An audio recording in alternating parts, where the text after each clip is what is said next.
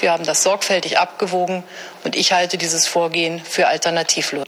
Die Rechtfertigung Angela Merkels machte alternativlos zum Unwort des Jahres 2010 und war unmittelbarer Aufhänger für die Namensgebung der Alternative für Deutschland. Die AfD ging aus der großteils durch Merkel-Gegnern entstandenen Wahlalternative 2013 hervor.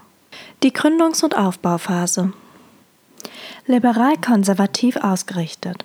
So bezeichneten Politikwissenschaftler die AfD während ihrer Gründungs- und Aufbauphase. Ein rechtspopulistisches und in Teilen sogar rechtsextremes Profil bildete sich erst ab 2014 heraus. Wenn der Euro scheitert, dann scheitert doch nicht Europa. So Bernd Lucke am Gründungsparteitag im April 2013 über den Euro. An diesem Tag wurden Bernd Lucke, Konrad Adam und Frauke Petri zu gleichberechtigten Sprechern des Parteiverstandes gewählt. Der AfD gelang ein schneller Organisationsaufbau. Bereits im Mai 2013 gab es in allen 16 Bundesländern Landesverbände der AfD. Im September des gleichen Jahres verfehlte die AfD bei den Landtagswahlen in Hessen und der Bundestagswahl nur knapp den Einzug in die Parlamente. Bei der Europawahl im Mai 2014 zog die AfD zum ersten Mal in ein Parlament ein. Sieben Abgeordnete schlossen sich im Europaparlament der bereits bestehenden Fraktion Europäische Konservative und Reformer an. Diskurswechsel Die AfD entwickelte sich mit dem öffentlichen Diskurs. Die Diskussionen um den Euro wurden leiser. Kritik an Migration ging als neues Kernthema der AfD hervor.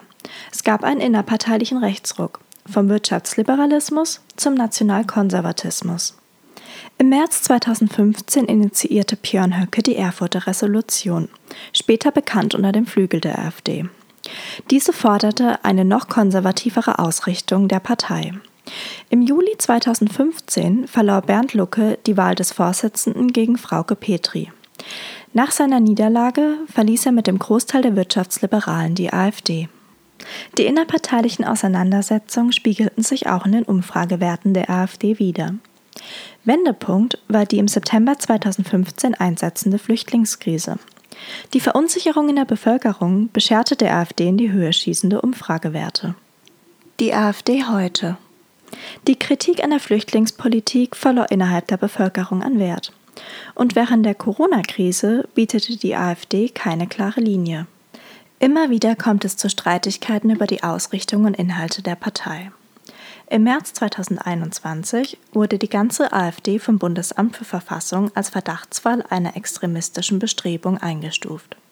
Somit kann die Partei nun beobachtet werden.